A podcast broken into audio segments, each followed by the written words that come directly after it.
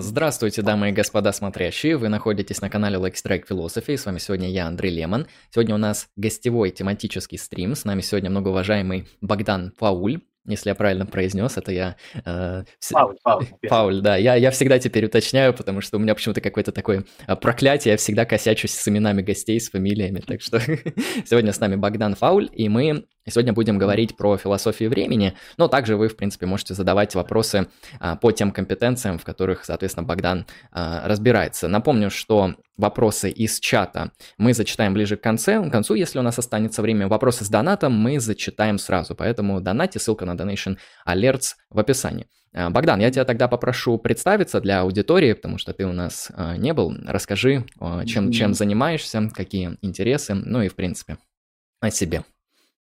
Да, ну, всем привет. Меня зовут Богдан Фауль, как вы уже, я думаю, поняли.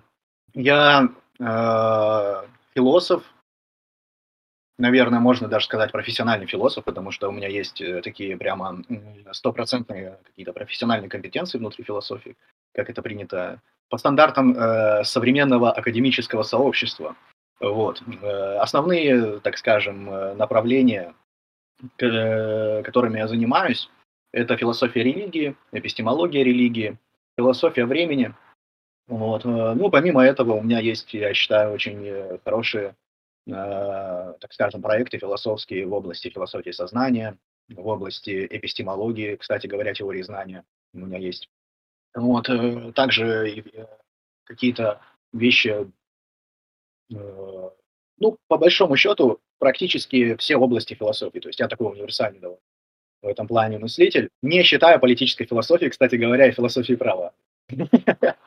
Ну, то есть ты, можешь себя назвать систематическим философом, раз такой большой охват на самом деле. Ну да, то есть так вот у меня все и получается. И помимо этого даже, э, э, помимо этого также у меня есть еще и какие-то экзистенциально-философские, так скажем, вещи. То есть я, я также занимаюсь иногда э, анализом поэзии философской, кино. Э, то есть у меня, так скажем, э, не только аналитика, философская подготовка, но и есть э, такая начитанность в континентальной философии тоже. Хотя, конечно, я там не смогу, так скажем, какую-то там курс лекции, например, про Хайдегера прочесть, но, тем не менее, все равно этим всем материалом я, так скажем, тоже увлекаюсь и в какой-то степени владею. Вот. Поэтому, в принципе, да, мы можем попробовать обсудить, если будет гостям интересно вообще все, что угодно, вот, кроме только политики.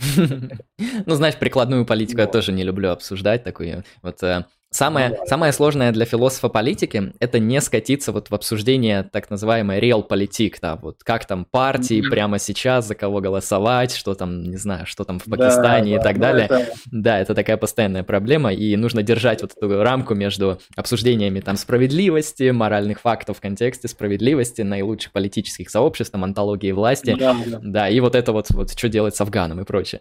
Так что да, в общем, да, много уважаемая аудитория, да, задавайте вопросы. А вначале вначале я хочу поговорить про философию времени, а так вы, в принципе, можете задавать по всем интересующим темам, которые перечислил Богдан, и по философии религии, и по сознанию, и по кино, и по поэзии, поэтому, если вам интересно, задавайте вопросы.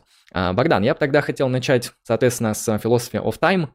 Это, я как понимаю, твоя ну, актуальная специализация, а, или уже не актуальная? Нет, она очень актуальная, но ее актуальность черпается преимущественно по той причине, что я диссертацию пишу. Угу. Вот. Вообще, на самом деле, я давно уже должен был э, диссертацию эту защитить, вот, в связи с э, загрузкой. Так, сейчас, секундочку, я это...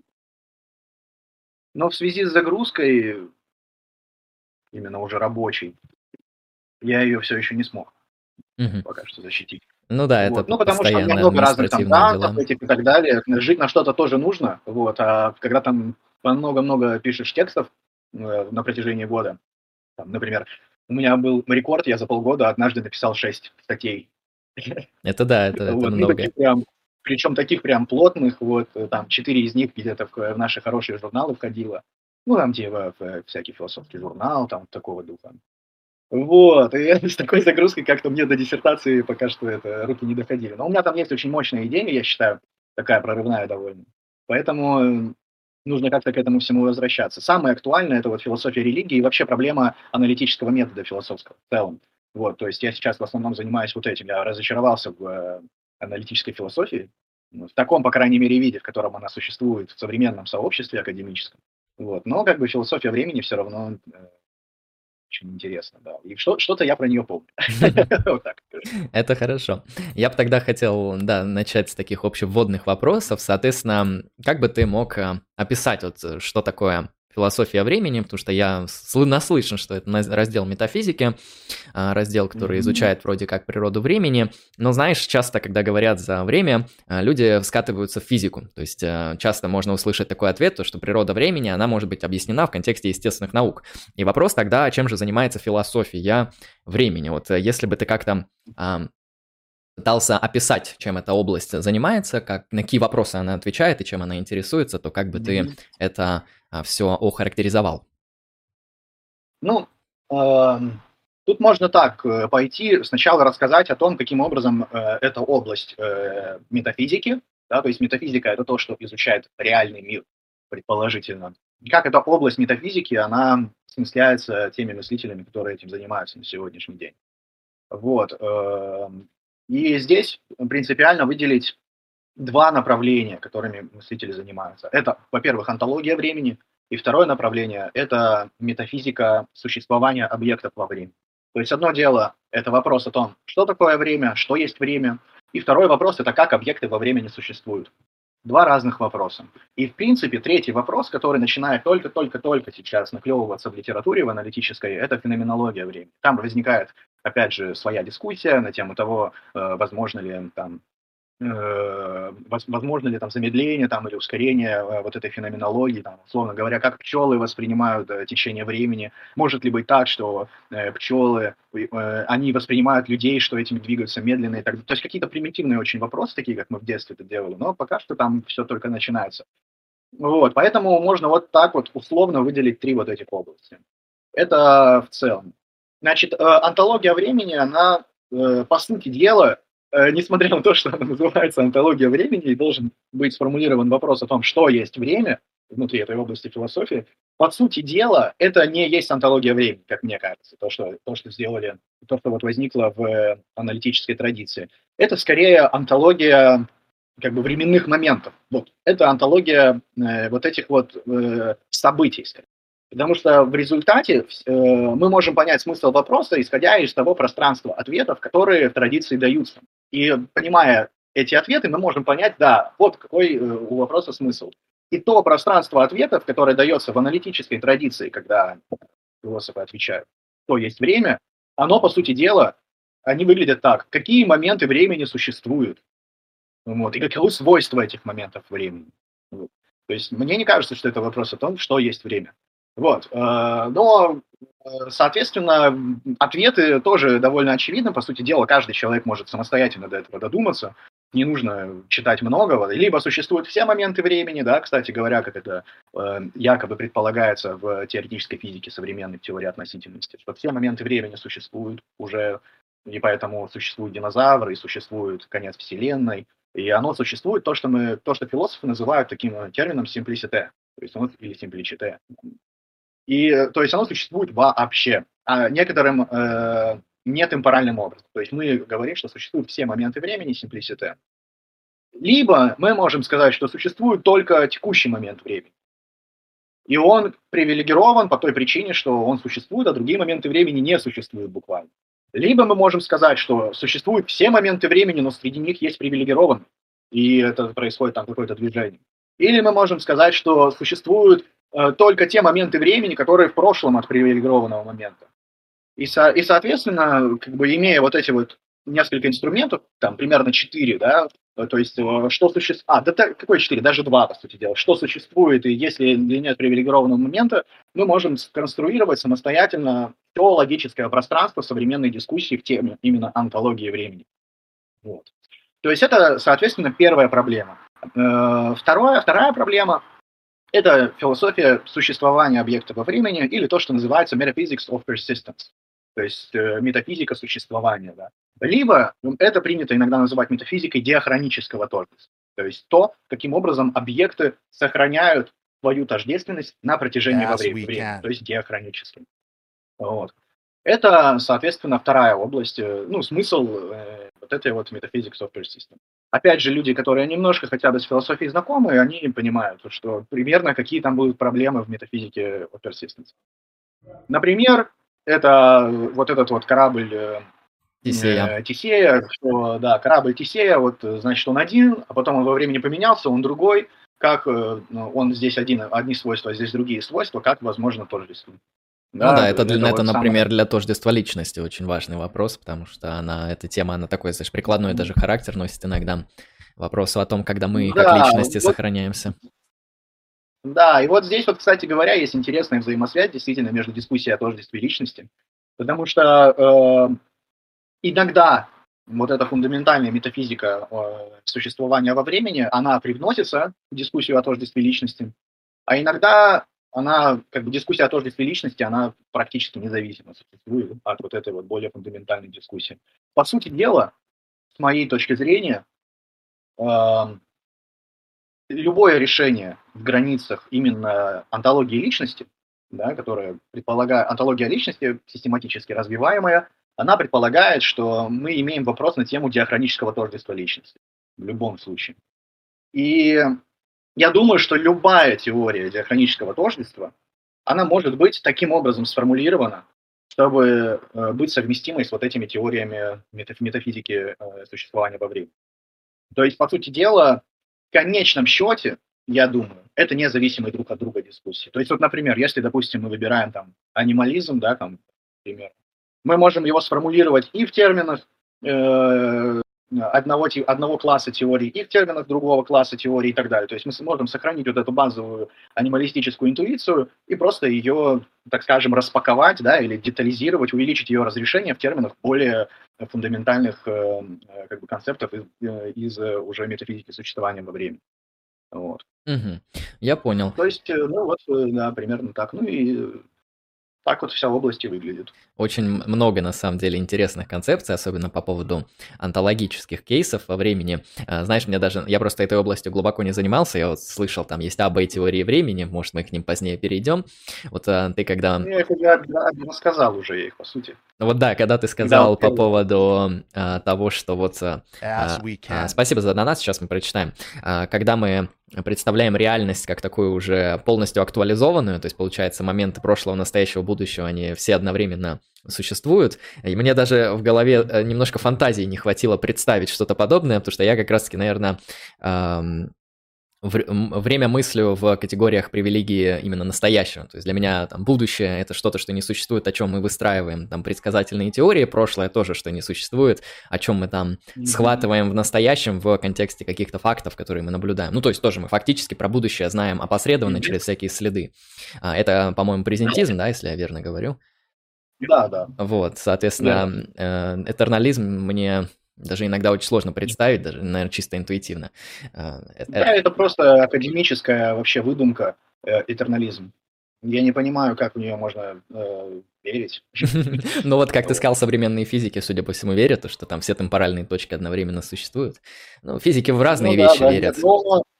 Да, но знаешь, э, это вот самый главный аргумент в пользу презентизма, который в презентизме существует. Он носит такое забавное название, это вот ну, метафизики, они вообще любят очень какие-то такие вот, ну, как это сказать, какие-то упрощения вообще философского дискурса, потому что они пытаются сделать философию веселой. Вот, и, соответственно, аргумент называется «Слава Богу, это закончилось».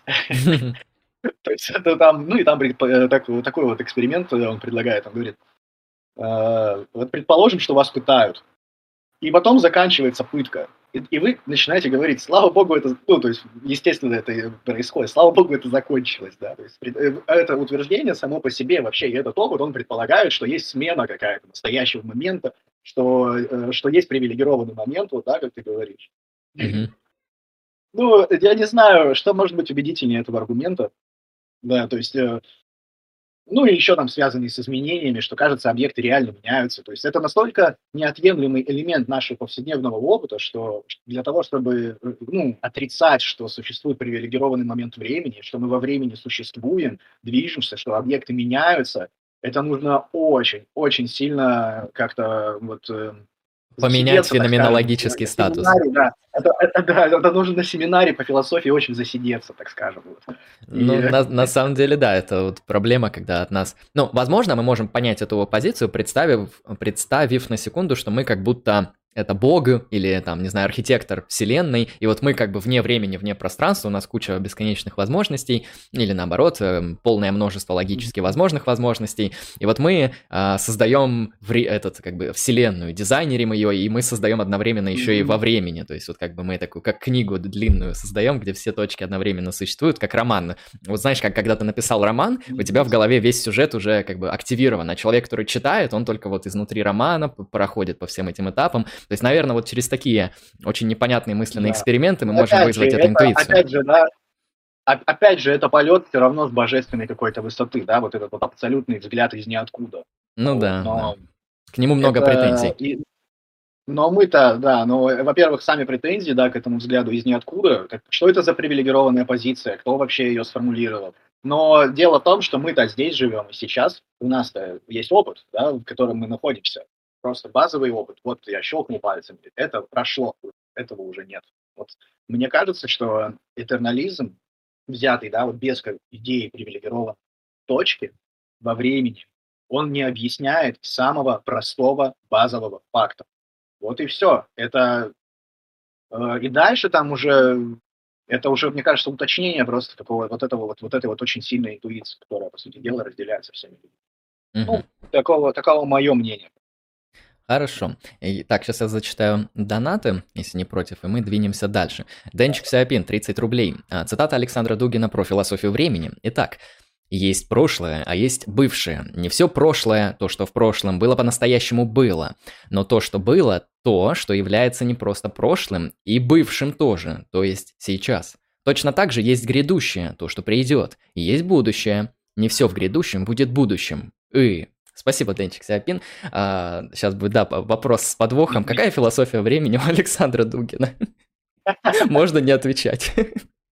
Да, да, нет, кстати, мы можем попробовать, на самом деле, подумать, что здесь имеется в виду. Я, я, кстати говоря, увидел в этом смысл, вот, просто он лежит не в той немножко плоскости, в которой э, э, аналитическая философия. Ну да, это, это вообще, по-моему, какое-то натягивание Шеллинга на Хайдегера или что-то такое. Ну да, да, что-то в таком духе. Мне кажется, очевидно, здесь у него схема нарисовывается. Это что какие-то моменты прошлого и будущего, что есть некоторое вот это экзистенциально значимое измерение истории. Да. Угу. И что мы можем сказать, есть вот история, которая творится, ну, вот это, вот, так скажем, профанная некоторая история, да, просто какое-то прошлое и будущее. А есть вот эта вот история как бы священная, да, как, События, как Бадью говорит. Священ... Да, да, да, да, события, да, священная история, вот это смысловой уровень истории, да, где вот эти точки исторические, они между собой не равны, что какие-то точки, они большую плотность некоторую имеют. И, соответственно, вот он и говорит, мне кажется, что не все, что... Как он там говорит? Не все, что А было, я, я сейчас скину, чтобы удобнее было. Um, да. А вот есть прошлое, а есть бывшее, да, не все в прошлом, было, вот, все, то есть бывшее, да, и, и, и бывшее, это, соответственно, вот это вот, э, вот эти вот, как бы, насыщенные события, да, и Райгнисом насыщенные точки. Да, это вмешательство этих платонических идей в мир вещей, вот такое прямое да. присутствие, что-то да. подобное. Да. Ну да, ну то есть э, часто говорят то, что я вот Здесь, наверное, вынужден апологизировать Дугина, потому что часто Дугина выставляют как какого-то шиза в интернете, но это совершенно не так, я осуждаю людей, которые так считают. Вот, на мой взгляд, у Дугина очень даже проработанные взгляды, просто они очень континентальные, очень платонические, очень э, связаны с дискурсом традиционализма. Если вы это все понимаете, коннектите, то, в принципе, Дугина можно понять. Если вы не понимаете, то для вас, конечно, это набор слов, то есть так и живем. А философия, в принципе, если ее не понимать, то это набор слов, это постоянно так происходит. Ну да, еще один донат, немного критики 30 рублей, спасибо большое. А есть мужчины и женщины или это просто слова для удобства? Это вопрос к антологии гендера. Антология гендера. Ну, у меня здесь взгляды очевидные. Конечно, есть. Есть мужчины, а есть женщины. Вот. Да, с моей точки Я зрения тоже. С моей точки зрения, правда, гендеры это такие особые типы социальных ролей, которые могут не пересекаться с биологическими mm-hmm. вашими особенностями.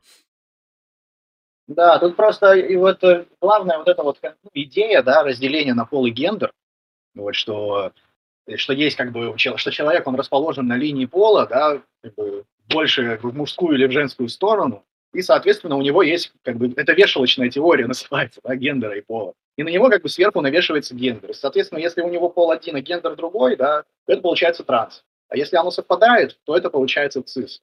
И вот, соответственно, они там могут как-то двигаться. Можно даже сильно, политические как бы, координаты составить. В общем, э, тут э, суть в том, что суть вообще этой всей теории, она в том, что это какие-то независимые друг от друга э, измерения человеческой личности. Вот. Я так просто не думаю. Здесь, э, конечно, то есть я считаю, да, что вот этот базовый уровень пола, это человеческая антология изначально, которая в него вложена, то есть он рождается мужчиной или женщиной, она очень сильно определяет э, вот эту вот э, как бы гендерную шкалу. Ну да, корреляция есть.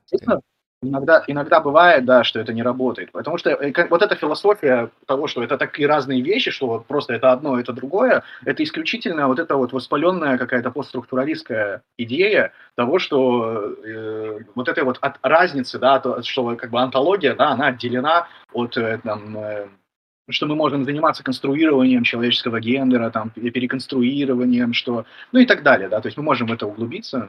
Я просто не верю в этот постструктурализм. Я считаю, что есть антропологически заданные вещи в антологии человека. Угу. Ну, то есть для тебя вот связка между полом и гендером, она более строгая, чем для тех же самых структуралистов. Да, она не абсолютная, да, то есть я не хочу тут сейчас это какие-то тоже погружаться кричалки в духе мужчины, они такие мускулинные, они вот, э, да, а женщины, они такие другие Милые совсем, и нежные, так, да. да. Да, да, то есть, конечно, нет. Но есть какая-то, скажем, э, пол, у него есть какая-то, какой-то своеобразный, я даже готов сказать, некоторая мистика своя, вот, которая требует вообще понимания. Вот. И тут скорее зависимость, ну, скорее э, то, что мы имеем вот эти стереотипы, да, гендерные стереотипы, частично они в антропологии обоснованы. Реально, антропологии именно пола. Mm-hmm.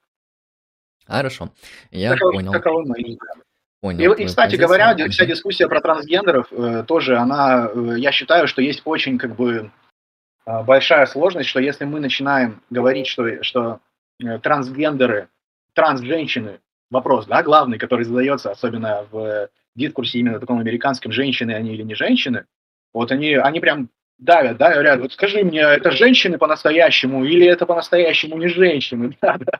Если ты сейчас неправильно скажешь, мы тебя убьем. Вот, э, ну или, по крайней мере, там закидаем тебя помидорами. Э, я думаю, что, что если мы принимаем, что транс-женщины – это именно женщины, то возникает огромная э, проблема того, самого понятия женщин. То есть у нас начинают э, сами как бы границы этого концепта, они начинают расплываться, и что существует внутреннее противоречие в, как бы в самой, в самой вот этой вот идее, что транс-женщина – это по-настоящему женщина. Вот, то есть это именно как бы парадоксальная, э, э, парадоксальная концепция. Вот. Но я потом, э, когда это вот более детально, я могу это более детально потом проработать. Не знаю, буду ли я что-то на эту тему публиковать или нет. Хорошо. Вот. Ну, такая, так вот я это вижу. Спасибо Ребят, за донат. Так что извините, если кого-то я этим обижаю, ну, так как есть. Ну, ты прямо говоришь, что это твои взгляды, они такие-то, то есть... Конечно, да. Э, по, по крайней мере, они, знаешь, не, не людоедские, как бывают некоторые взгляды, когда заходишь в какие-то странные политические дискуссии, там начинают люди защищать некоторые государства 20 века, вот, и защищать их, в общем, за странные вещи, но не будем об этом. Хорошо, вернемся Ничего. тогда к философии времени. А, вот э, ты поднял несколько вопросов, и мне а, вот захотелось э, на основании этого уточнить следующее.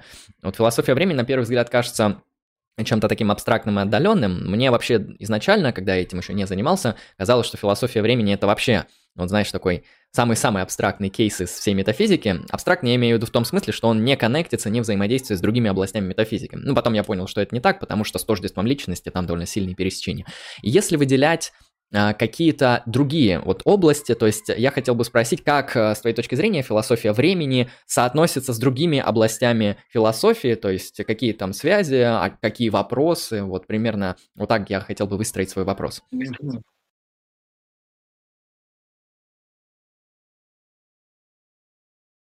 Ну, главный вопрос, э, как философия времени, с чем она соотносится, это философия тождества. Угу какой смысл тождества, но это и есть одна из областей вторых. Тождество – это фундаментальное понятие. Да. То есть, когда люди занимаются конструированием метафизики, метафизики, обычно, да, это выглядит так, что метафизики, они выделяют как ряд э, фундаментальных категорий мира. Да? И чаще всего тождество – это одно, одна из этих категорий. Но тут вот это все неинтересно, да, потому что ну, э, какие-то связи не очень убедительные. Вот. Но есть важная очень связь, которая, на мой взгляд, невероятно интересна. Это конкретно уже метафилософия. Потому что... Ого, философия времени и метафилософия. Ну, звучит необычно. Да, потому что огромное, вот э, то, как я вижу люди, то есть есть критерий выбора теории, какой-то имплицитный критерий.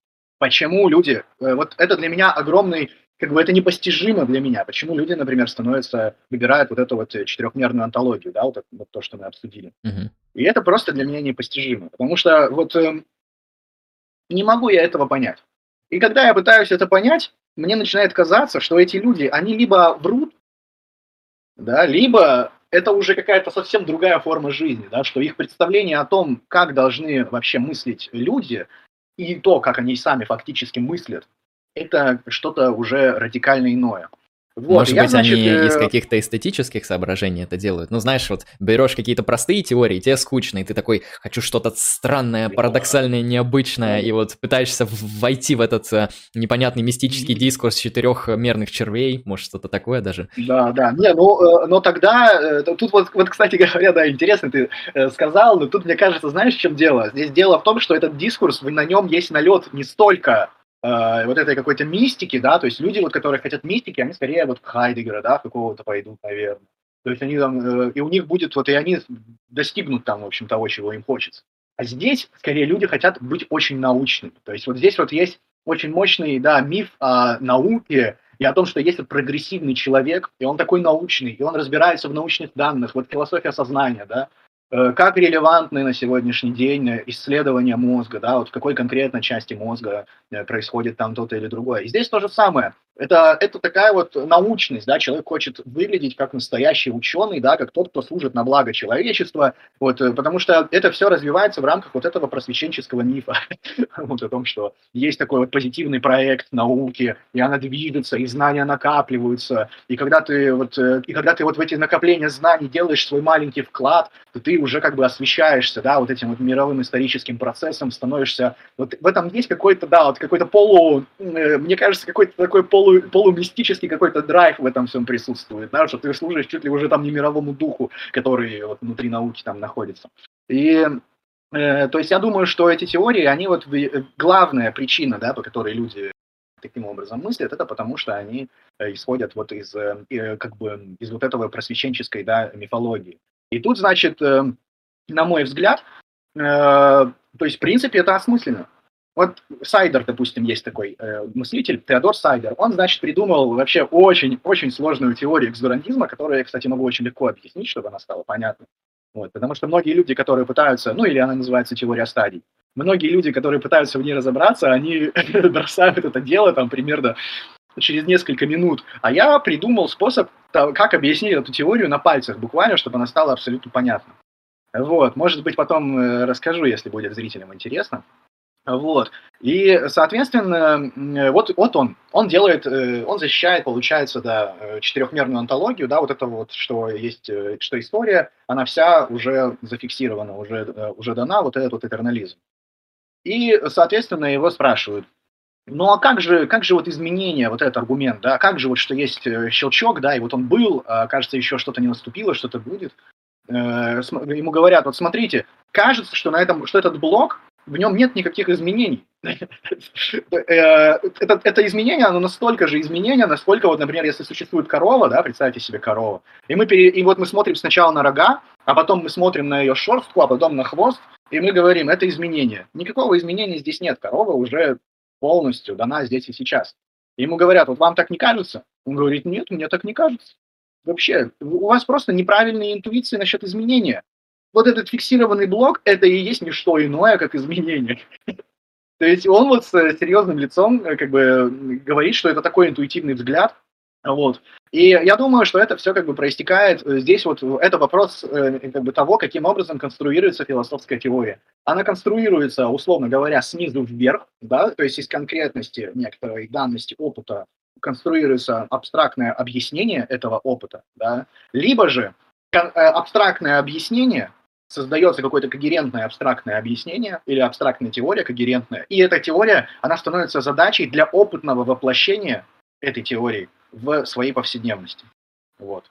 И, соответственно, я думаю, что как раз Сайдер это такой вот типаж мыслителя, который как бы исходит из э, абстрактного конструирования теорий и потом пытается их сделать интуитивными для самого себя. Я, конечно, думаю, что это невозможно, что нельзя заставить себя, э, ну, верить в это все. Но вот как бы э, я же не могу открыть его внутренний мир, да, его сознание и сказать, на самом деле ты в это не веришь.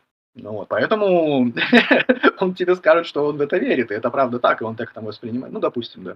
Ну да, это скорее будет с вашей стороны странно сказать, на самом деле ты так не считаешь. вот, вот это скорее да, будет да, более да. странным. Я такую сущность объяснительную изобрету. И говорю, это вот история про Джуанзы, что э, откуда ты знаешь, что, что чувствует рыба, ты же не рыба. А он отвечает, э, говорит, откуда ты знаешь, что я знаю, ты же не я. Ауф. Как бы, да, да, вот из того же примерно разряда это тоже дискуссия. Поэтому все, что остается, это просто свой развивать какой-то проект, свою, создавать как бы систематическую свою, свой метафилософский подход и дальше применять его уже к, к отдельным а, областям внутри метафизики. И вот этот аргумент научный, да, вот как ты говоришь, научность, он на самом деле оказывается одним из решающих. То есть вот Сайдер, он там много разных аргументов дает в пользу четырехмерной антологии, но вот самый такой убойный, который вот он продвигает так, что ну это уже вообще против этого не попрешь. Я когда первый раз читал его книгу, э, самую важную книгу по философии времени, кстати говоря, э, вот эта четырехмерная антология, не помню, она у меня, кстати, вся исписана вообще просто, вот каждый сантиметр. А и, на, на русском есть ну, или на английском только?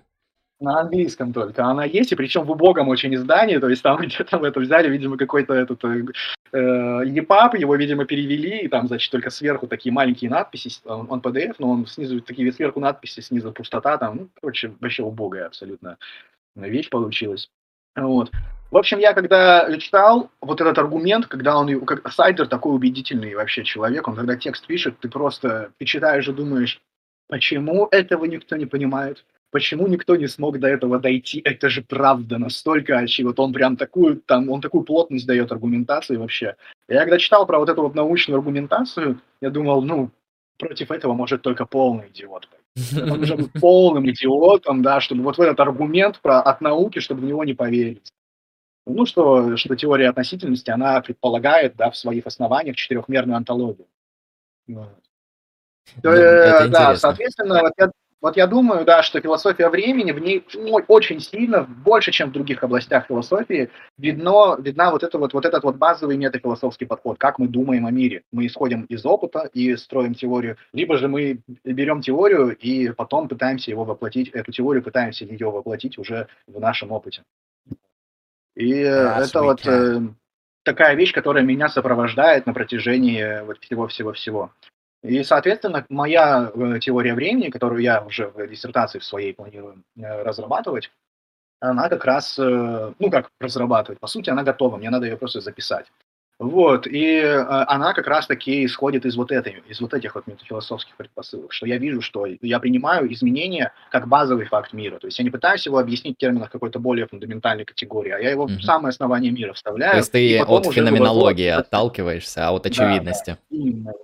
Да, да, то есть я беру, сначала э, провожу феноменологический анализ, пытаюсь точно описать. У меня так во всех других тоже э, областях. То есть то же самое про свободу воли. Я сначала смотрю на феноменологию свободы воли, потом ее решаю. Со философией сознания то же самое. То есть э, философия религии, еще глубже я погружаюсь в феноменологию уже религии, религиозного опыта, и потом оттуда уже метафизику конструю. То есть у меня вот этот вот подход метафилософский, который я на примере как раз-таки дискуссии с философией времени увидел, я его пытаюсь воплотить э, везде.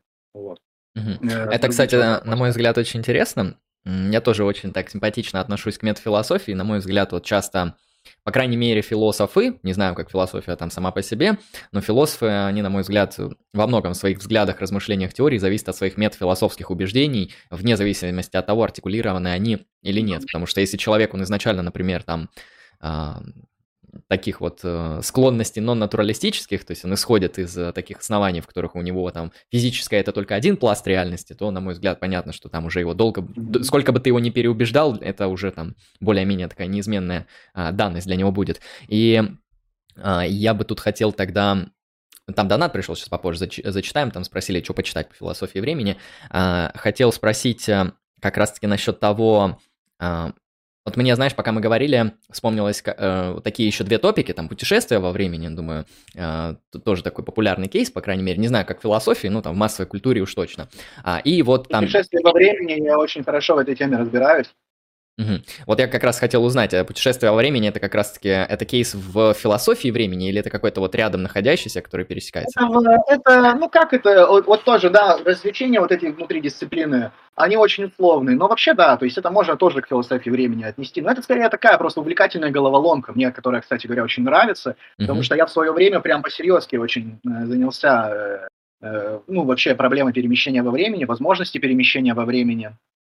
Вот, и у меня, э, ну, в общем, в свое время я прям очень активно этим занимался, даже одну статью опубликовал, хотя на самом деле мне хотелось опубликовать даже на английском статью, у меня была шикарная просто идея, которую я потом уже, ну, нашел опубликованной э, в 2018 году. О, грустно. Ее. Буквально не успел да. немного. Ох, что австралийцы. Да, да, да. Причем я в то же самое время даже, ну, придумал это, просто замедлился, вот, и поэтому, ну, так всегда бывает, что, как бы, оно... Все переплетено. Да, это да. интересно. А я, кстати, хотел, да, узнать, а, вот меня, меня как-то раз задали вопрос с донатом, и я, на самом деле, был в растерянности, как, как на него ответить. Меня спросили, а, можно ли путешествовать во времени, если ты презентист? То есть можно ли вернуться там в прошлое? То есть вообще как-то можно осмысленно говорить когерентно именно о путешествии во времени, если ты презентист? Да, это не, не работает, да? Я просто начал выдумывать... Ну, чуть сложно. Да, но можем об этом поговорить. Значит, э, немного можем об этом поговорить. А, давай. А, просто дело в том, что это машина времени, которая, э, предполагая, если бы это было возможно внутри презентизма, эта машина времени должна быть практически всемогущей. То есть она должна как бы развернуть историю в обратную сторону. То есть это не то, что здесь получается... Так, вот давайте для примера, да, чтобы было понятно, я вам расскажу про то, как Питер Вагенваген, значит, рассматривает э, идею перемещения во времени, чтобы потом про презентизм вопрос прояснился. Значит, есть теория растущего блока. Э, кстати, у меня такой вопрос. Я сейчас справа налево руку двигаю или слева направо? Ты сейчас ее двигаешь слева направо. То есть мне надо двигать ее вот так, чтобы угу. справа налево было. Угу. Вот. Э, соответственно, что думает Ван Инваген? Он, значит, разрабатывает такую теорию перемещения во времени.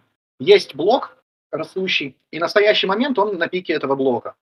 Теория растущего блока. То есть он себя прирастает, прошлое остается, будущее его и нет. Будущее открыто, но это ему нужно, потому что у него там э, такая теория свободы воли, которая предполагает выбор из альтернативных возможностей. Mm-hmm. То есть ему должны быть возможности открыты в будущем, в прошлом возможности закрыты. Привилегированный момент. Соответственно, как он говорит, возможно перемещение во времени. В какой-то момент вот, э, человек садится в машину времени, и он движется назад, если он движется назад, то он уничтожает все вот эти моменты времени, которые были.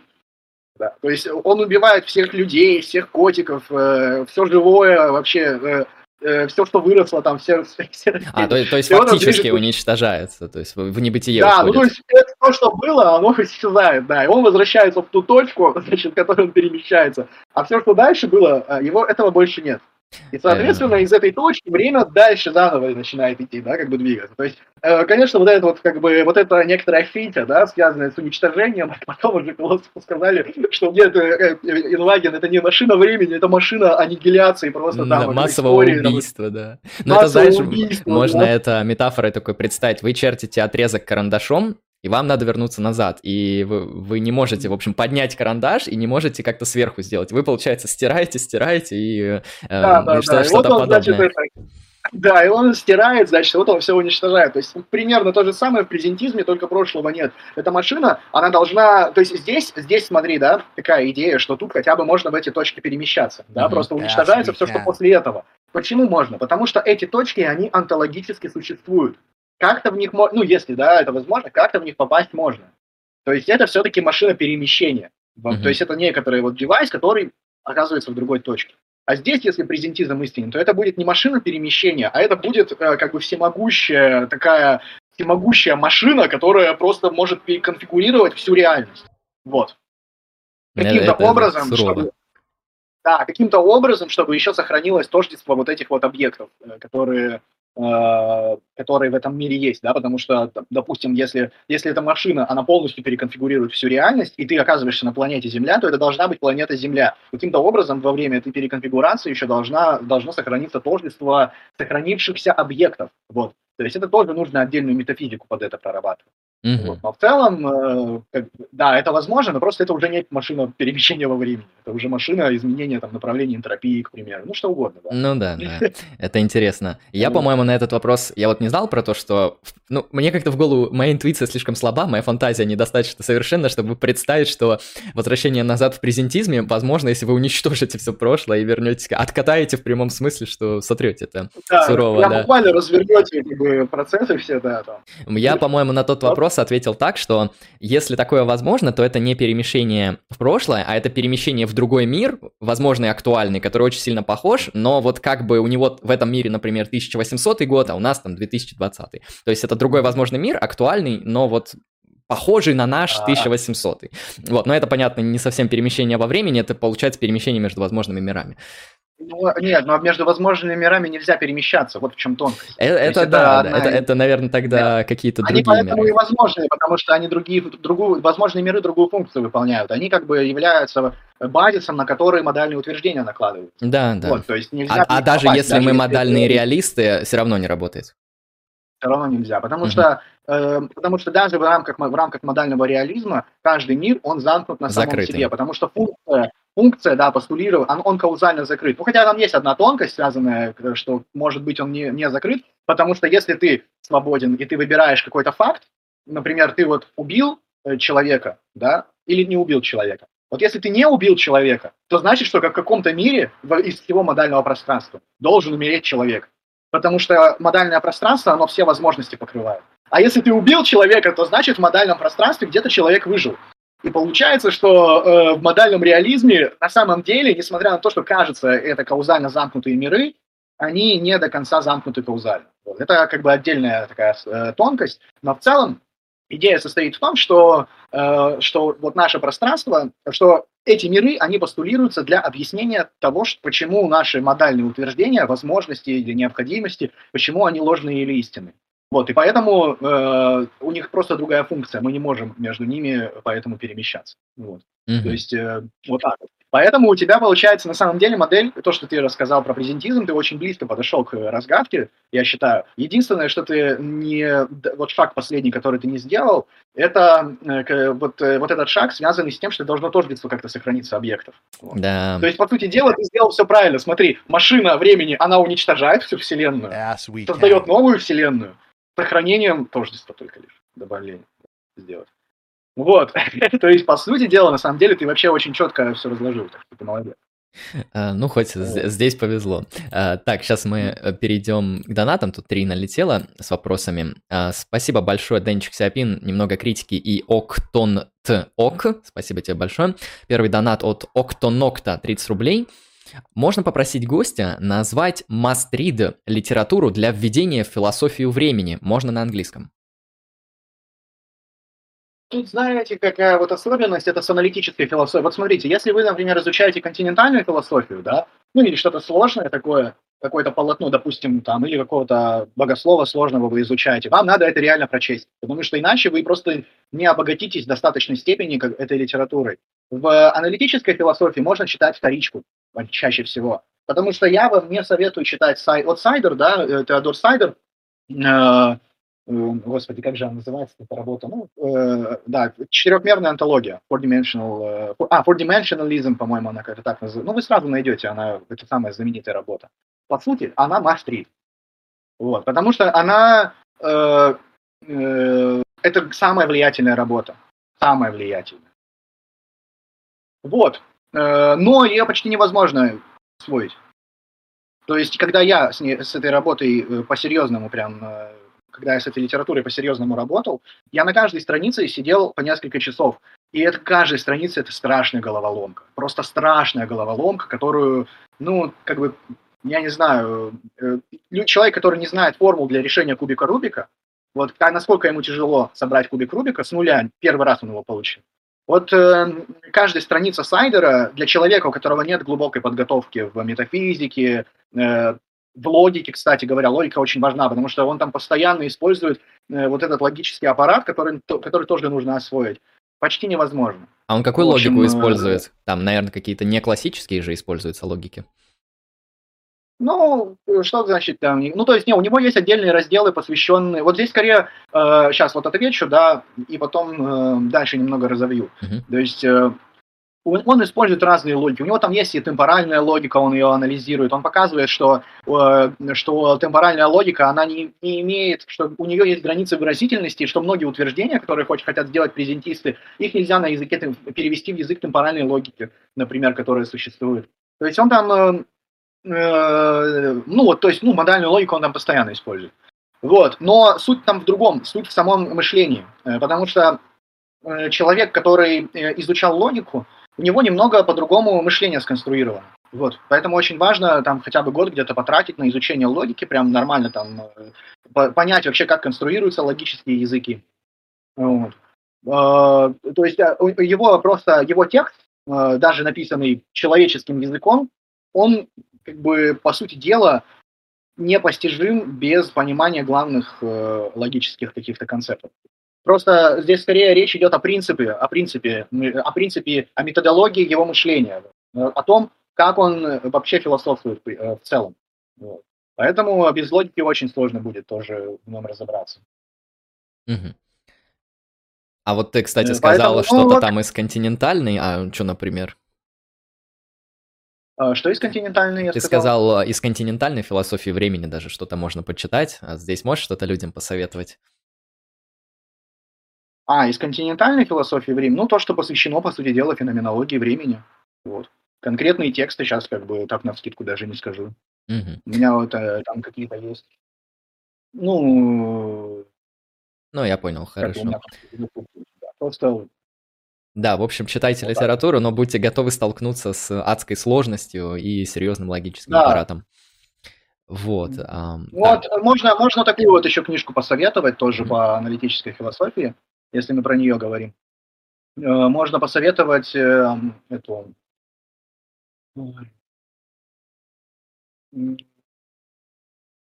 Даже вылетело у меня из головы, как его зовут.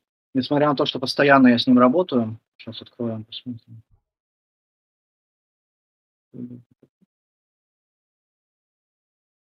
Даже не его посоветую, я сейчас даже другого посоветую. Э, есть, э, можно почитать такого э, метафизика, его зовут И.Джи Лоу. Не знаю, может быть, вы знаете его. Да, я слышал. Это у которого там четыре вот. типа а, объектов? Четыре типа да. чего там было? Угу. Да, и вот, значит, он, у него есть книжка где он свой проект метафизики развивает. Там есть глава про время, но она тоже довольно сложная, и он очень делает такую вещь спорную, так скажем. Вот. А есть у него книга, которая называется «Метафизикс» просто. Там у него полное введение, это, кстати, шикарная работа, в принципе, ее могу всем посоветовать. Полное введение, про, э, посвященное именно э, метафизике в целом, и там есть раздел тоже про время, про тождество. Вот это можно почитать в качестве хорошего введения. Мастрит – это сайдер, вот. Э, и дальше, ну вот из таких вот книг важных, дальше уже все остальное это, ну как бы вариация некоторая, знаете. То есть там эм, вся как бы суть, да, вообще вот этих аргументов, э, которые вообще в литературе существуют, она там сайдером разрабатывается. Он полное дает логическое пространство. Полное логическое пространство mm-hmm. дает. Дальше уже это такая как бы, как бы публикацию там сделать, как бы там э, что-то подкрутить немножко, подвернуть там, это может каждый человек сам сделать, уже зная просто вот этот базис. Хорошо. Просто кто-то это публикует почему-то. Угу. Так что читайте. Хорошо, хоть на английском написано, а не на каком-то языке, который придется еще отдельно учить, типа итальянского. Um, так, ну, да, надеемся, когда-нибудь перевезут. Да, по континентальной философии просто, ну, кто, э, по, кто феноменологией времени занимался, просто тех, э, тех можно и читать. Mm-hmm. Я лично знаю э, э, конкретно Гусерля и Хайдегера, что они писали. Вот тоже понемножку читаю, осваиваю. Сейчас еще нужно немецкий язык выучить. Да, всего лишь, да, что там, за, пару месяцев, хоп, раз-два и готово. Э, для понимания Хайдегера да, ну хватит, ну, да. Да, да, да. Ну нет, кстати говоря, это, это, это возможно на самом деле. Ну не за два месяца, но за полгода Я думаю, может. Тем более еще появились разные э, богословия, которых тоже уже хочется читать на немецком. Так что очень нужно. Хорошо, следующий вопрос с донатом от немного критики. Богдан говорит, что думают, что думает, что люди так не считают. Но я вот смотрю в некоторых роликах, как отстаивают Диамат, и Вингенштейна называют дебилом. Я уверен, люди так считают, но не могу понять, кто этим людям запретил нормальные аргументы и концептуальный анализ. Что думаете? Ну да, знаешь, вот э, можно очень долго говорить э, по поводу того, что убеждения людей, не зависят от их каких-то изначальных базовых интуиций, э, но в какой-то момент ты сталкиваешься с диаматчиком, интуиции которого тебе вообще не ясны, но он почему-то на них как-то вот прям э, наседает, да, и ты не знаешь даже, как его переубедить, э, кто им запретил нормальные аргументы и концептуальный анализ. Ну, понимаете, Гегель, он изначально отказался от аргументов, от концептуального анализа, от э, там логической формы, он сказал, это все, это все старье, это все уже пора преодолеть через диалектику, через снятие, а Маркс, он просто наследник Гегеля и ничего особенного. На мой взгляд, конечно. Ну, у меня здесь такое мнение просто, что э, какие-то вещи, какие-то наши интуиции, они просто более заданы антропологически. Вот. То есть есть, э, допустим, э, когда люди размышляют об историческом процессе, да, о том, каковы основания там, исторического процесса и так далее, люди, э, э, здесь куда больше возможностей в том, чтобы их интуиции различались. Но когда мы говорим про фундаментальные вещи, про бытие человека, про э, свободу, про сознание, про время. Наш опыт здесь очень похож. И поэтому есть какие-то какие интуиции, которые просто более укоренены в самой человеческой природе. Вот и все. И опять же, да, это вопрос про, к метафилософии. Мы должны исходить из, э, из того, как человек себя в мире обнаруживает, и просто сказать, давайте все-таки попробуем понять по-настоящему, как это, да, или будем исходить из каких-то аргументов и так далее, и будем говорить, что нет, наш опыт, он полностью во всем ошибается. Сознание – это функция мозга, свободы воли, способности поступить иначе нет. Э, там э, время, значит, э, это четырехмерное, это четырехмерный блок. Тождество личности вот, не а существует. Нравится творчество личности, да, ну, оно существует, да, но, возможно, оно не так важно, да, когда, э, то есть, э, потому что отношение значимости, оно на тождестве не базируется, да, когда вы переживаете за кого-то, это за другого, но там, ну и так далее. Да, да, и самое главное, моральных фактов нету. Да, да, нету вообще аксиологии, ничего нет, это все проективные свойства, да, которые человек проецирует на мир. Ну да, а, это выдум, выдумки. Понавыдумывали, а нам да, с этим да. страдать. Да, да, ну, в общем, да, такой да. антиреализм последовательный.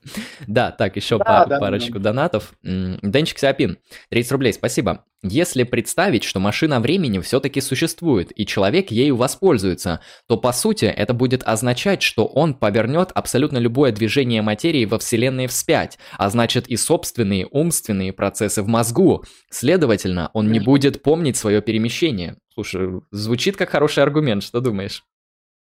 Здесь дело в том, что если он будет внутри машины времени находиться, он-то не будет меняться. На него не распространяется, да? Да, но проблема э, здесь очень мощная есть. Значит, тут нужно несколько вещей друг от друга отделить. Самое главное, это что то, что происходит, когда человек движется назад во времени, это как раз-таки вопрос к метафизике. Если презентизм истинен, то он все разворачивает. То, то машина времени, она всемогущая, она разворачивает все. Если истинен, э, если истинен этернализм, да, или какая-то разновидность как раз э, теории, где все уже дано здесь и сейчас, то он просто перемещается в прошлое, да, то есть это уже вопрос метафизи... ну, метафизической не столько интерпретации, да, сколько метафизического факта, что конкретно происходит, и это зависит от того, в каком мире мы живем. Мы живем в А-теории, в мире, где А-теория истины, в мире, где Б-теория истины и прочее, и прочее. Но здесь возможно, встает очень интересный вопрос, значит, если человек, например, представим, что он рождается в, ну, в, момен... в моменте времени, э, к примеру, э, в 2000 году человек рождается, допустим, Потом, значит, он в 2050 году летит в прошлое и перемещается в 1990 год. То есть до его рождения должно пройти еще 10 лет. Он не родился. Истинные его воспоминания или ложные? Да? То есть вот, по сути, можно такой вопрос задать интересно, потому что вот человек уже подошел к этому вопросу почти. И этот вопрос, он решается так. Это как раз-таки та статья, которую я хотел опубликовать, что 100% это будут истинные воспоминания. На самом деле и, э, э, перемещение в прошлое невозможно. Вот. Потому что как бы понимание, не считая только одной концепции, не считая только концепции Льюиса. Концепция Льюиса перемещение в прошлое возможно, там, где прошлое, где, где будущее нельзя изменить. Все остальные теории, они не, это не теории перемещения во времени. Потому что это сейчас мы немножко в очень сложную область погрузимся. Я не знаю, стоит ли это или нет. Про время и гипервремя. Давайте так, давайте зрители, если вы задонатите на время и гипервремя, то давайте, Б- да. Богдан может быть, расскажет. Да. Может быть, я расскажу, да, потому что, ну, то есть мы тут сейчас уже в такую, как бы, я говорю, вот это та и есть статья, которую как раз опубликовал вот этот вот австралиец. Э, и э, я могу просто объяснить суть как бы открытия потом, э, почему невозможно перемещение во времени в целом. Я думаю, сейчас люди наслушаются этого стрима, и они просто не смогут вообще через силу смотреть э, фантастику про путешествия во времени. Знаешь, я иногда ее смотрю, она иногда очень интересная, захватывающая, то есть пока ты не теоретизируешь, ну, как, там сюжет можно крутой построить, в общем, прикольно, но я думаю, если ты э, достаточно аргументативно убедишься в том, что это никак невозможно, тебя просто стошнит, когда ты увидишь, что человек перемещается во времени в прошлое. Не-не-не, дело в том, что тут, тут как бы другая даже будет фишка, потом я расскажу. Угу. Ему кажется, кажется, что он перемещается во времени. Но на самом деле он во времени не перемещается. То есть, поэтому все, что там рассказывается, да, вот смотри, кстати говоря, Гарри Поттер сюда не относится. Вот, э, потому что там это Льюисовская концепция перемещения во времени. Вот все, что не Льюис, э, ну, Льюис это Дэвид Льюис, наверное, mm-hmm, зрители знают, да, да твой такой вот философ был очень э, влиятельный. Хотя вот, кстати говоря, как раз-таки тоже тот же самый э, подход у него, что и у Сайдера, да, что они из теоретических конструкций пытаются, э, ну, они даже могут вообще к полному безумию прийти, абсолютно неправдоподобному, но коль как бы аргумент так сказал, то значит это должна быть правда.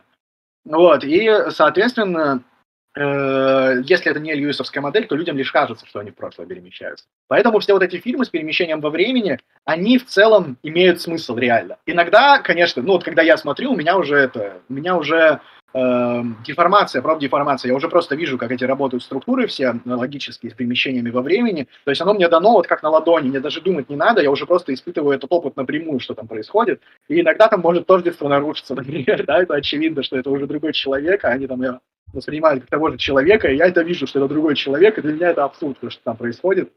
Такое тоже бывает. Вот. Но в целом оно все более-менее работает.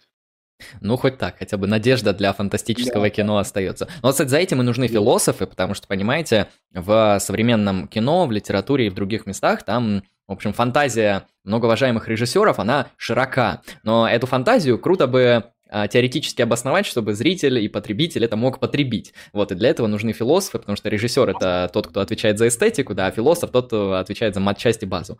Э, по крайней мере, в философских ну, вопросах. Вот так вот. Не помешало бы, да, чтобы философы участвовали в этих фильмах по перемещению во времени. Да, отлично. Вот еще один интересный вопрос от немного критики 30 рублей. Имеет ли метафизика значение для естественных наук? Вот, да, это хороший вопрос, особенно для тех, кто симпатизирует логическому позитивизму, которые, в принципе, считают, что метафизика, она не то, что для естественных наук не должна иметь значения, а вообще не должна быть. Э, как бы ты тут прокомментировал? Ну, конечно, потому что науки естественные, они э, совместимы с огромным количеством возможностей устройства мира. То есть э, и формулы, которые наука формулирует, э, ну, там, движение материи формулы, да, какие-то законы природы. Они могут быть, ну, возьмем там, к примеру, да, ну, какую можно взять э, дискуссию, ну, про каузальность, например, возьмем, да. То, что описывает физика, оно может быть истинно в мире, где нету каузальных связей, да, а есть просто э, события, которые почему-то э, дают вот эти регулярности, которые описаны она, они могут быть истинны в мире, где есть каузальная связка между событиями, они связаны необходимым, таким необходимым клеем, да, клеем такой модальной необходимости, они связаны между собой. Э, они могут быть, э, эти формулы, они могут быть истинны, вот сейчас мне просто сходу, да, я делаю такую теорию, где каждый момент времени разделяется промежутком в миллиард лет, где существует одна песчинка и так далее, просто это приборами не фиксируется, да в таком мире могут быть истинны эти формулы. То есть возможности устройства мира реального, э, э, то есть просто логических даже возможностей, их бесконечно много. То, что, допустим, или там э, нейро, нейронауки возьмем. это отдельная проблема, насколько открытия в нейронауке, они релевантны для философии сознания. То есть что является, да, потому что это вопрос объяснительной зависимости. Даже если верна какая-то форма дуализма, что сознание, оно не порождается мозгом целиком, по крайней мере, да, это вопрос объяснительной зависимости, потому что наука, она наблюдает корреляции. Э, и мы можем говорить, как, э, то есть дальше уже имеется вот эта проблема философской интерпретации. Поэтому Э, для науки как таковой, для научного языка описания, да, если мы берем науку как дискурс какой-то, фиксированный, то метафизика для науки не нужна.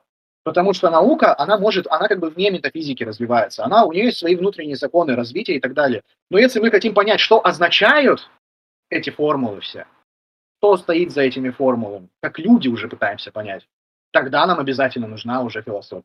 Вот. То есть для самой науки нет, для э, понимание мира, да. Вот так. Угу. По-моему, кстати, тот философ, которого ты называл, Джон Лоу или Джо Ло, а вот он как раз-таки писал то, что эм, метафизика, она необходима, потому что, да, она как раз-таки может говорить о модальности, она может говорить о тех основаниях нашей науки, которые, э, в принципе, э, которые сама наука не может ответить, да, то есть мы, ну вот, э, довольно банальный прикол, который я постоянно замечал, вот есть биология. В биологии есть вопросы, связанные с популяции, с естественными видами, с агентами популяционного отбора и так далее. Все эти вопросы биология не может отвечать в рамках биологии. Это вопросы философии, биологии. Э, я не знаю, философия и биология это раздел метафизики, но так или иначе без... Ну вот, да, то есть фак- фактически э, мы не можем уйти от философии в некоторых кейсах. И даже если биолог, он там начнет самостоятельно отвечать на вопросы об антологии популяции, об антологии естественных видов, он будет заниматься философией. То есть он, может, он не профессиональный ну, да, философ, но... Не поймет. Просто он не поймет, что он философией в этот момент занимается. То есть, когда, э, например, каким-то образом, когда наука, она превосходит границы своего собственного дискурса, для философа очевидно, э, когда это происходит. Когда ученый, он переходит из области науки в область интерпретации э, науки.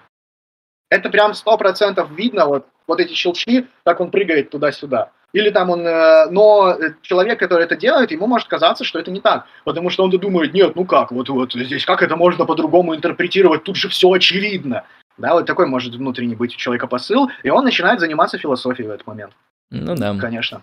Поэтому, на самом деле, естественной науки, на мой взгляд, без философии можно, но если мы хотим как-то действительно поглубже понять, и здесь с Богданом согласен, мы вынуждены обращаться к инструментарию философии в том числе. И причем, на мой взгляд, это не только с наукой работает, но и с теологией, потому что философия религии как раз тоже она исследует базовые положения религии и так далее. А, так, хорошо, на а, этот вопрос мы ответили. А, двинемся тогда дальше. Я хотел спросить про кейс. А, да, я хотел бы, чтобы ты раскрыл, ну, вот самые основные вот эти теории времени, А и Б теорию времени. Соответственно, как мы можем вот а, их мыслить, как мы можем про них говорить. А, я слышал Мактагер, там несколько раз в чате про него спросили, я как понимаю, он ну, это... это... Он это, как я понял, концептуализировал, как-то более-менее там задал, или, или это получило еще какое-то дальнейшее развитие? Мактагард это уже, как бы это сказать, его, э, ему просто отдают некоторую дань уважения. Вот, Мактагард был, да, потому что каждая статья вводная в учебнике должна начаться обязательно с истории вопроса.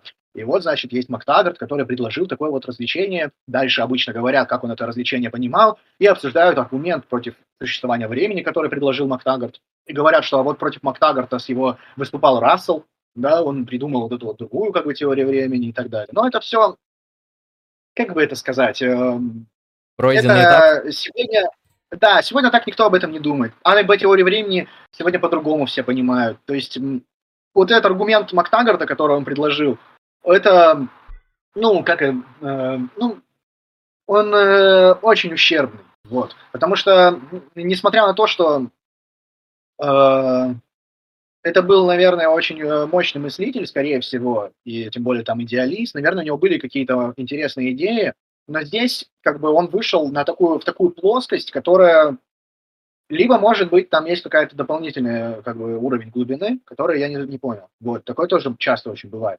Но конкретно то, как его понимают сегодня аналитические философы Мактагарта, то, как я его понимаю, когда его перечитываю, так сегодня никто не думает. На сегодняшний день А и Б теории времени отличаются по одному простому критерию. Есть привилегированный момент или нет? Все. Единственное развлечение. теории, которые говорят, что есть привилегированный момент, они называются А. Те, которые говорят, что нет привилегированного момента, называются Б. В целом. Но то, но смотрите, тут э, самое главное, это не столько цепляться за эти названия. Это не так интересно. Важно понимать логическое пространство всех возможностей. Да? Что у нас есть первое, это привилегированный момент, непривилегированный момент. Второе, второй вопрос, который мы можем задать, какие моменты существуют? Все, не все, только будущее, только прошлое. Мы можем построить и более дикую вещь. Сказать, что время начинается из двух точек, и оно идет вот так, к примеру. И потом оно в центре соприкасается, к примеру. Можно хоть что сделать. То есть это все, и не нужно это даже называть никак. Потому что важно просто понимать, как строятся эти модели. Вот. Построятся они по вот этим вот, э, как бы, двум, э, в сущности, параметрам. Угу. Вот и все. Хорошо. А, все же прилетел донат Э, Карл Воппер 300 э, рублей с вопросом «Давайте про гипервремя». Ну, Богдан, можем, можем теперь погрузиться в эту тему. Люди выразили ну, желание узнать это. Ну, давайте, я, в общем, сделаю все, что я смогу для объяснения, а там уже как, как получится. Значит, смотрите, есть время. Первое измерение времени, то время, в котором мы живем – Давайте даже я, может быть, вот попробую что-нибудь порисовать. Значит, смотрите. Предположим, для простоты. То есть вот всегда, когда вы думаете про, про философию времени, если вы сами пытаетесь подумать о чем-то, решить какую-то проблему, представляйте истинность этернализма. Это проще, потому что дальше из этого, то есть немножко на этернализме можно попробовать какие-то идеи поосмыслять, а потом уже подумать над тем, как это все переводится в другое. В общем, смотрите. Предположим, э, что здесь видно что-нибудь? Да, да, все видно. Да, вот, э, отрезок, видно, точка да? в центре. Да. Вот этот отрезок это все время. То есть вот здесь большой взрыв, здесь э, последняя звезда тухнет. Значит, смотрите. Предположим, что мы живем в центре здесь и совершаем А. Потом мы возвращаемся во времени и совершаем в этой же самой точке Б. Вот как это объяснить изменение? А изменение это объяснить можно так, что существует второе измерение времени, что время оно двухмерно. Смотрите. Гипер Т1 гипер Т2. Сейчас я быстро это сделаю. Смотрите, в первом измерении времени мы совершили А, потом мы вернулись в прошлое, а в гипервремя во втором измерении оно двигалось вперед все это время. И мы совершили Б уже на вот этой линии новой. То есть здесь есть свое собственное измерение времени. Да? Вот оно снизу.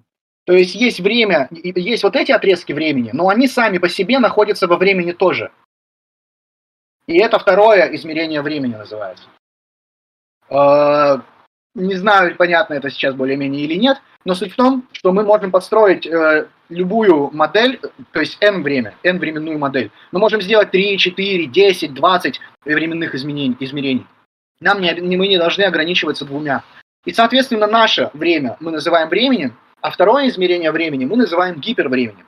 Поэтому, смотрите, при, предположим, я возвращаюсь в прошлое и делаю так, что Второй мировой войны не было. В нашем времени оно будет, но, э, но когда я возвращаюсь в прошлое, я, дви, я продолжаю двигаться, то есть я в прошлое возвращаюсь в рамках нашего времени, но в рамках второго измерения времени, гипервремени, я также движусь в будущее, как всегда и двигался. И я в рамках, э, да, и весь наш временной блок, он сам по себе движется по второму измерению времени. И я возвращаюсь в прошлое и меняю это измерение. Да, я делаю так, чтобы Второй мировой войны не было. Получается, что все наше время, весь наш временной блок, он тоже во времени движется. И в какой-то и сначала в нем была второй, э, Вторая мировая война, а потом он изменился, и в нем не стало Второй мировой войны. То есть представьте всю нашу историю как то, что она движется во времени сама по себе и меняется во времени. Вот там, где движется и меняется вся наша история целиком, это второе измерение времени. А первое измерение времени – это сама вот эта история. Вот. Это гипервремя. Угу. Звучит э, сурово. это нужно. Мне кажется, на основании этого, вот чтобы вообще доходчиво было, нужно какую-то компьютерную модель делать, то есть нужно программистов просить, чтобы там рисовали если это бы. Если бы был программист, я бы очень легко это изобразил, и потом я бы показал, что значит третье измерение, четвертое. Для n-мерного количества, для, в общем, для любого количества измерений времени можно показать, что это означает. То есть, вот еще раз, для простоты, есть все, весь блок времени целиком, вся история, и сам этот блок, он тоже во времени движется. Вот то время, второе, в котором он движется, это называется гипервремя.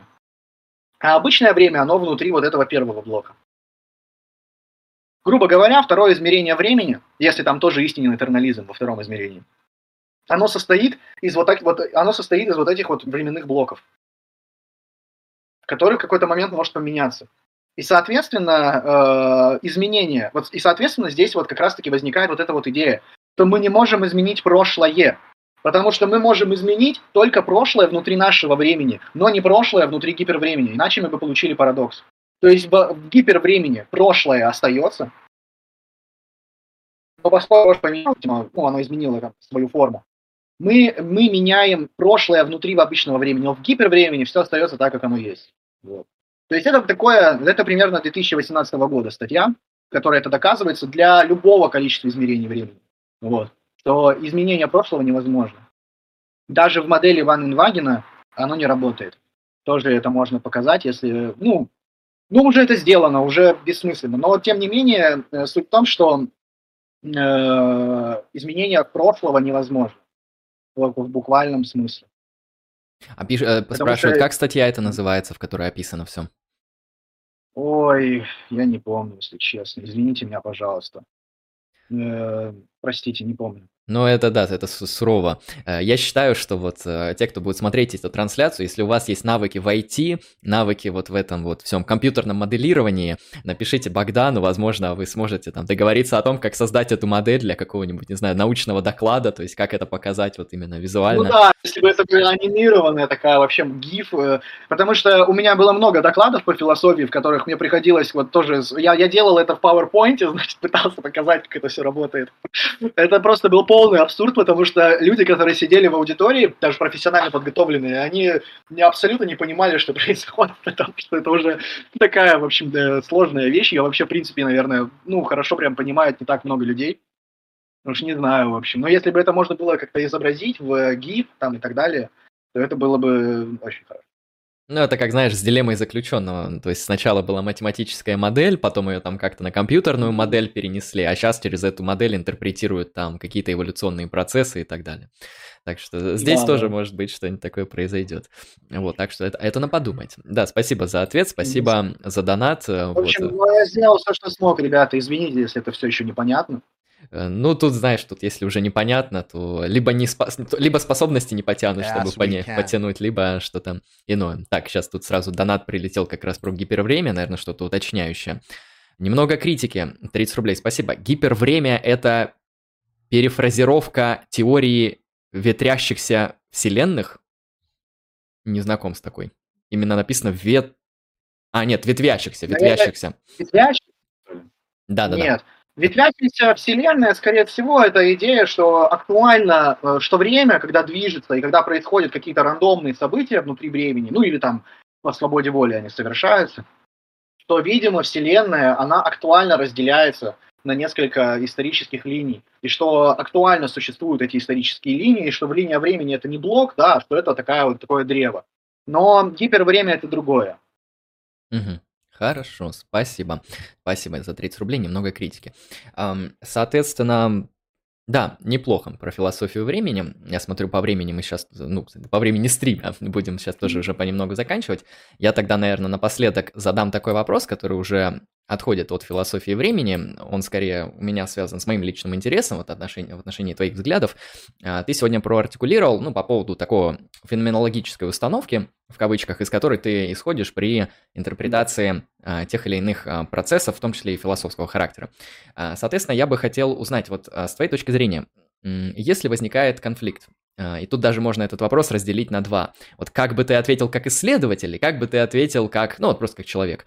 А, если у тебя возникнет конфликт между а, твоими феноменологическими представлениями об объекте и какими-то аргументами. То есть, грубо говоря, вот, ну так, какой-нибудь банальный пример. Например, ты метафизический либертарианец, а, это для тебя феноменологически ясно, но какие-то аргументы, их очень много, они опровергают, подрывают и уничтожают метафизическое либертарианство. В этой дилемме а, на чьей стороне останешься? На какой из стульев? Я на феноменологический сяду, потому что здесь э, всегда есть такая возможность, что ну, у нас не хватает в данный момент философских инструментов для интерпретации нашего опыта. Вот. Э, это вопрос принципиальный. Тот факт, что аналитическая, допустим, возьмем вопрос про свободу воли. Я считаю, что дискуссия в, свободе, в вопросе о свободе воли, да, то, каким образом она формулируется внутри аналитической философии, нету решения. И вот эта либертарианская свобода воли, да, которую хотят сделать, она тоже неудовлетворительна, она под ту же проблему удачи попадает, что и событийное либертарианство. Вот. Проблема удачи, она уничтожает, я считаю, агентное либертарианство тоже. И получается, что э, есть огромный вопрос, что делать с опытом того, что у меня есть свобода воли. И я думаю, что, что здесь просто нужен принципиально другой инструментарий. Вот, к примеру, кстати говоря, допустим, хайдегеровский. Вот э, все дело, здесь нужно понять, почему мы попадаем в проблему свободы воли вот так. Почему это происходит? Потому что мы пытаемся рассмотреть личность как объект изначально. Вот. Вот смотрите, э, немножко сейчас э, погружусь э, в теологию в небольшой степени, что существует огромная онтологическая разница между существованием, э, которое есть внутри мира, и между тем, как существует Бог. Что Бог, если он существует он, про него нельзя сказать, что он есть, потому что он принципиально иное бытие имеет. Я да, правильно понимаю, него... это позиция Дионисия Ариапагита? То, что Бог, если да, существует, то как-то иначе, как-то сверх существует. Да, и когда мы говорим «он есть», это неправильно так говорить потому что у него другое бытие, да. Это такая, но база, но апофатическая теология, она немножко дальше заходит, она не только говорит, что мы не можем говорить, но и вырабатывает позитивный дискурс, чтобы это описывать. Поэтому мы говорим, что он сверхсуществует, да, что э, это чуть-чуть э, такое усложнение. Но тем не менее, есть онтологическое различие, да, между миром и Богом, фундаментальное. И наши категории, они не подходят для понимания Бога. Вот то же самое различие, я считаю, есть внутри мира между человеком и, тем, и объектами существующими.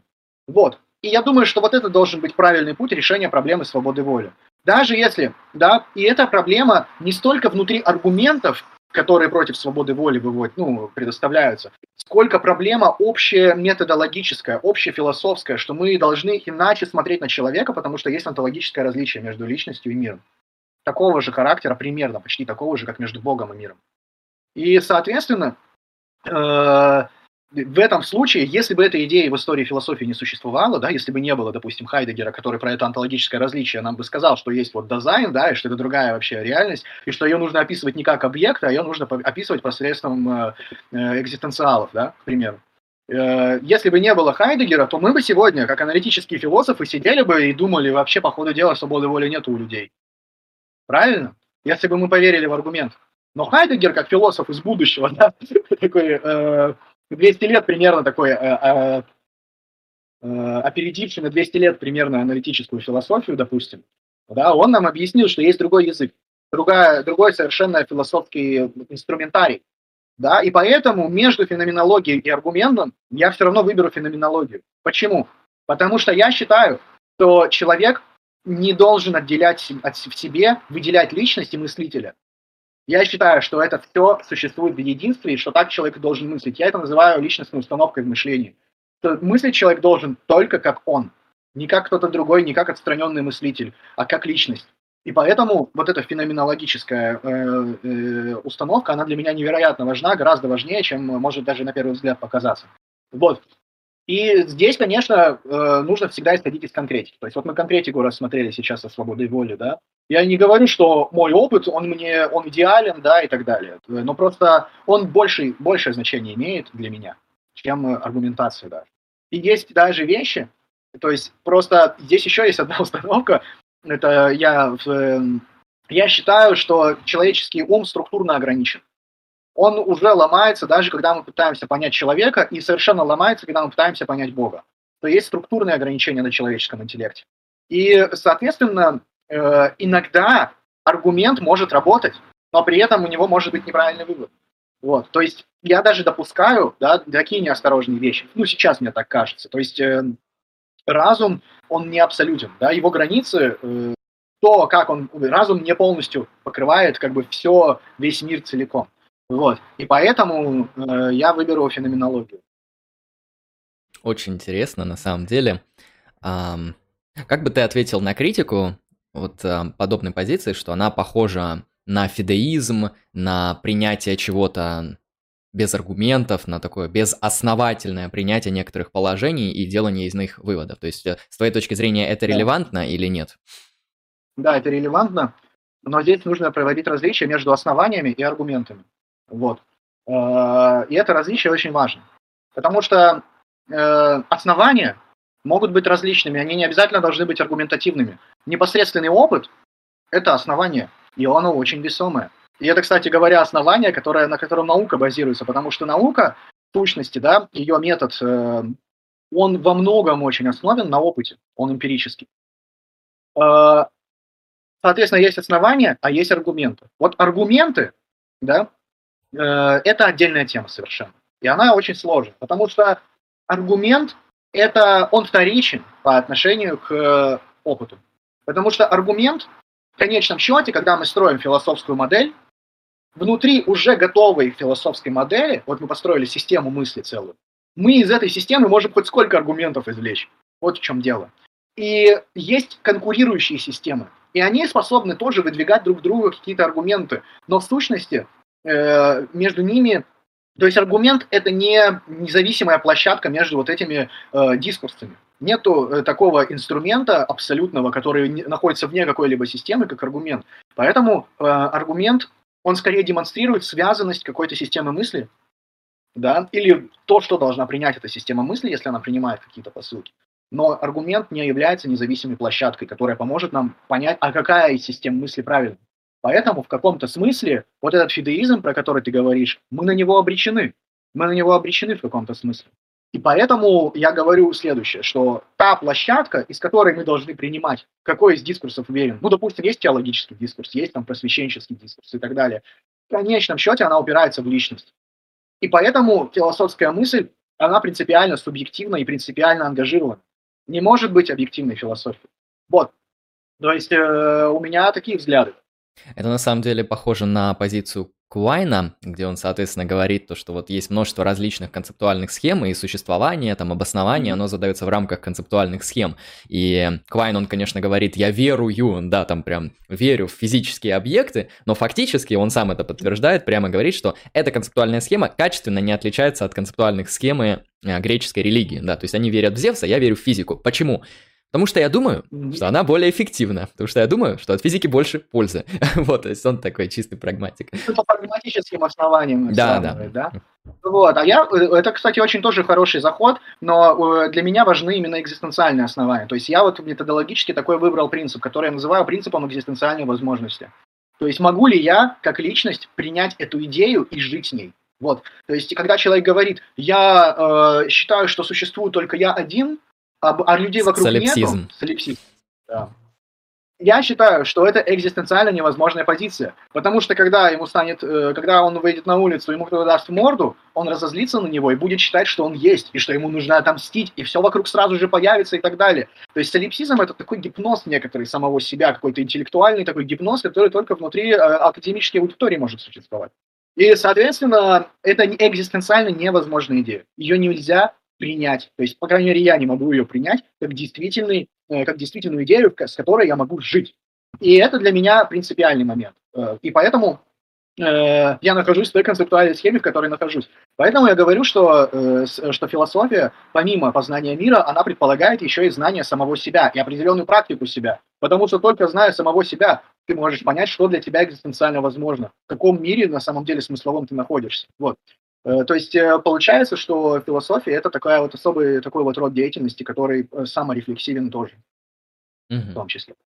На самом деле, вот твоя позиция об экзистенциальном выборе, на мой взгляд, она не очень далеко уходит от прагматизма, ну, в силу того, что Квайн, да, он такой, такой узкий прагматик, он говорит там про пользу, про, каль- про калькуляцию, но я вот, лично я, прагматизм в широком смысле рассматриваю, я рассматриваю как полезность убеждений для вашей эффективной жизни. И вот, на мой взгляд, а, мы можем там принимать какие-то убеждения, потому что с ними жить лучше. Ну, лучше уже по каким-то как раз-таки тем самым экзистенциальным критериям, поэтому это очень интересно, я с таким не сталкивался, мне, мне такое нравится, это мне на подумать. Э. А, то есть, вот давай я еще раз перефразирую, то есть правильно ли я понял, твой экзистенциальный критерий может быть сформулирован так. Готовы ли вы, как личность, принять а, какую-то совокупность убеждений за свои собственные и жить в соответствии с ними? Правильно ли я понял тебя? Да, да. Даже не столько готовы, а вообще это может быть так или нет. Вот. Это в принципе возможно или невозможно. То есть, ну, и готовы тоже в том числе. Да. То есть э, это я называю личностной установкой. Поэтому я считаю, что философская практика, вот когда человек сел за стол, осознал себя в этот момент, что он личность, и что он здесь и сейчас находится, и что его убеждения, они что-то стоят, да, что это не просто э, жонглирование понятиями там и так далее, а что это реально стоящие вещи, которые вот имеют ценность. И вот в этот момент, когда он себя осознал, он должен думать, а что на самом деле я думаю про мир.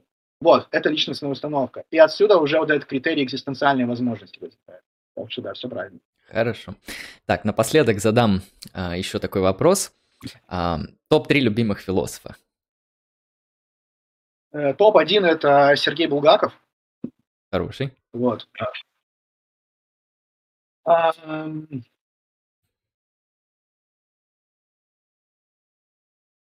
дальше не знаю. Все. Вот так, пока что. Достаточно. Не могу дальше выделить. Э, то есть он один у меня вот так. Mm. Я люблю гостям еще задавать несколько вопросов из великого опросника Марселя Пруста, поэтому если ты не против в этом поучаствовать, в общем, я задаю вопрос, а ты кратко, как говорится, что в голову придет, можешь э, лаконично отвечать. Давай, да, я, кстати, как раз его не помню. Э, вот, первый вопрос, давай, самая ваша характерная черта, ваша самая характерная черта?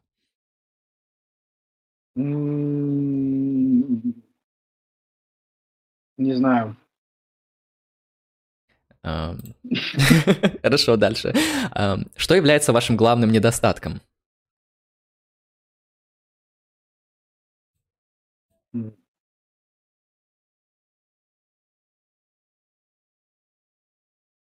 Ну, гордыня. Ваше любимое занятие?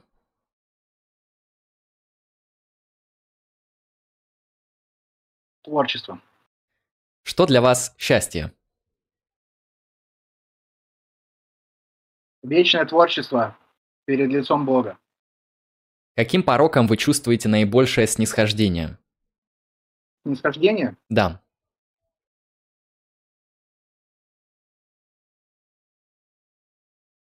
Неразвитость интеллекта. Ваше любимое блюдо?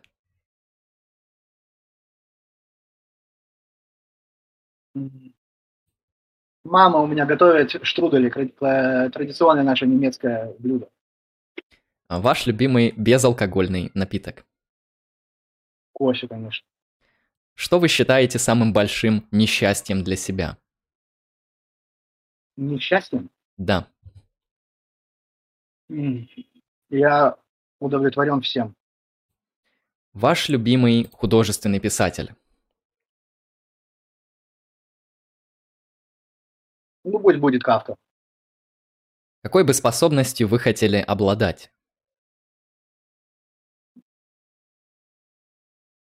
Я бы хотел быть полностью свободным от греха. Ваше состояние духа в настоящий момент. Ну, я счастлив. Ну и последний. Э, ваша любимая цитата, если такая есть. Нет. Ваш любимый девиз если такой есть. И у тогда... меня у меня записано у меня записан такой листочек э, в пальто я ношу и там надпись э, мыслить кожей. Да, и последний вопрос из чата. С кем из философов вы бы подрались?